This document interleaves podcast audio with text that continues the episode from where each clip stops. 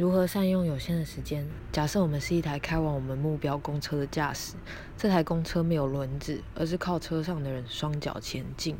车上有大力协助向前跑的跑者，稍微出力的散步者，还有坐在位置上尸位素餐的乘客。身为一个驾驶，除了决定方向外，如果能鼓励车上的人增加动能，是更好的。